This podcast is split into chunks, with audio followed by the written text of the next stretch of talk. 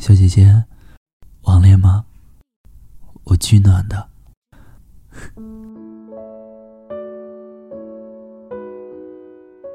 今天我发了一条朋友圈：网恋吗？我巨怪。不一会儿就有很多听友留言，有听友说：“好呀好呀，我巨帅。”有听友留言说：“念安你变了。”还有听友留言说：“网恋吗？永远不见面的那种。”我家的 WiFi 超快的。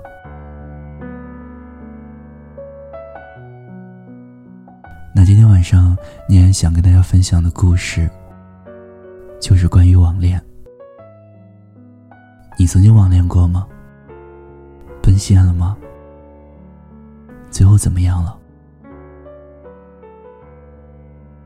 昨天妮妮给我分享了她网恋翻车的故事。她说网恋有毒，以后再也不敢网恋了。妮妮和她的网恋对象是在游戏里认识的，男孩子玩游戏玩的很好，声音好听。后来加上微信聊，互相都觉得不错。之后两个人很快就确立了关系。妮妮和他网恋的时候啊，有聊不完的天，每天基本有百分之八十的时间都在唠嗑。他们网恋了半年之后，决定奔现同居。他们都十分自信的认为，足够了解对方了。可在一起之后，两个人才发现，他们其实一点都不了解，甚至连他吃饭有吧唧嘴的习惯，妮妮都不知道。这也是妮妮最讨厌的。妮妮以为他们能相互磨合，可是哪有那么容易？养成的习惯是很难改掉的。后来两个人。因为生活和观念上的差异而分手，妮妮把这一切责任都归结给了网恋。其实，这并不是网恋的错，但是不可否认的是，网恋这东西是有那么点不靠谱。毕竟网络是虚拟的。一个人要隐藏自己，太容易了。不管是视频还是电话，始终都不可能窥视到另一个人的全部。但是这并不是没有办法了解一个人的借口。我在想，妮妮为什么和那个男孩子网恋了半年，连那个人有他最讨厌的习惯都不知道？原来是因为妮妮和那个男孩子的交流，仅限于在游戏的时候。他们的话题也基本是围绕游戏展开的。在我看来啊，他们这根本不算网恋。他们的关系只不过是游戏铁友。网恋对于他们来说，就是一个伪命题。真正的网恋，应该是不会超过一个月的。两个人在网络上互相心理满足，解决内心的空虚。这样的关系，不叫网恋，叫意淫。真正的网恋，应该是两个人经过初步了解，就很快奔现的。有很多人经常问我，网恋要不要奔现？这简直是废话。不奔现的关系，还能叫恋吗？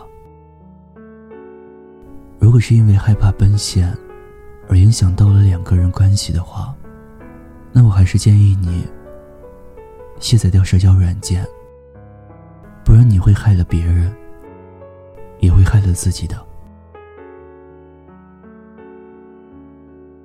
之前认识一个女孩子，她和男友也是网恋。男孩子在河北，女孩在陕西。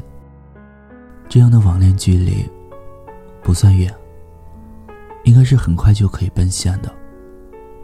可他们从开始到结束都没有见过面。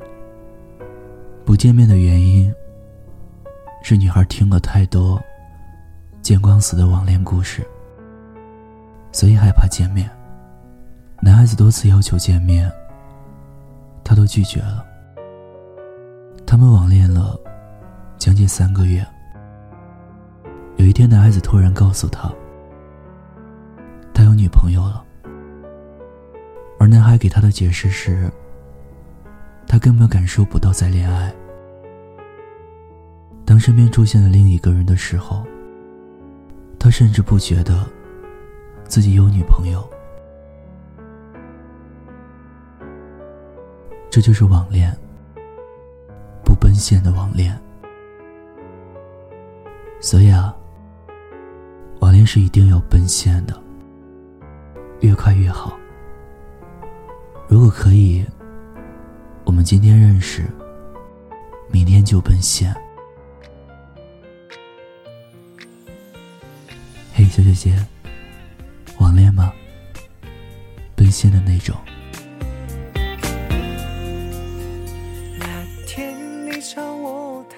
听有你的故事，等有故事的你。这里是念安酒馆，我是念安，感谢你的陪伴收听。微信公众号搜索“念安酒馆”，新浪微博 DJ 念安，想念的念。安然的安，就可以找到我了。最后在华山脚下，对你说晚安，天天好心情。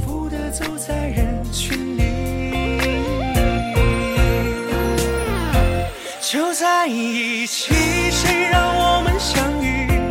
以后的日子，我们一起相依。我会宠着你，我会纵容你。谁要欺负你，我就站出保护你。就在一起，一生相守不弃。就在一起，谁都不许说分离。这段恋情是上天给予，会让我们成为这个世界上最美的情侣。你笑。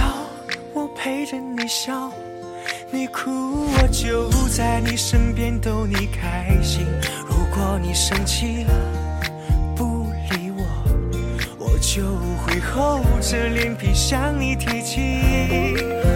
在这儿我们共同呼吸，不管未来怎样都无所畏惧，一辈子都说我爱你，让。整个城市里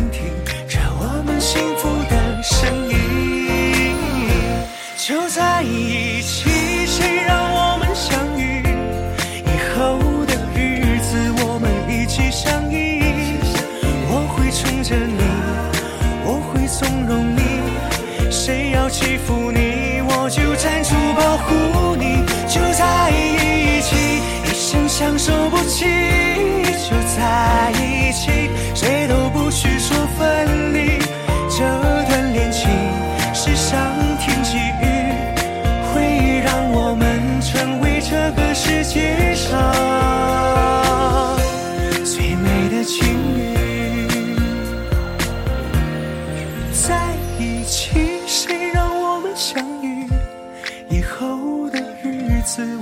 一起相依。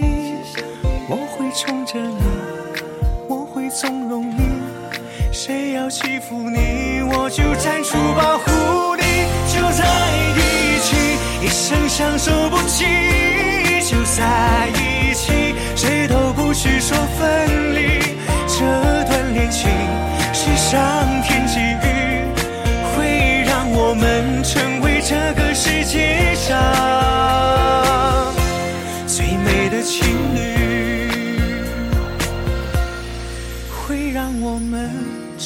这个世界上最美的情侣。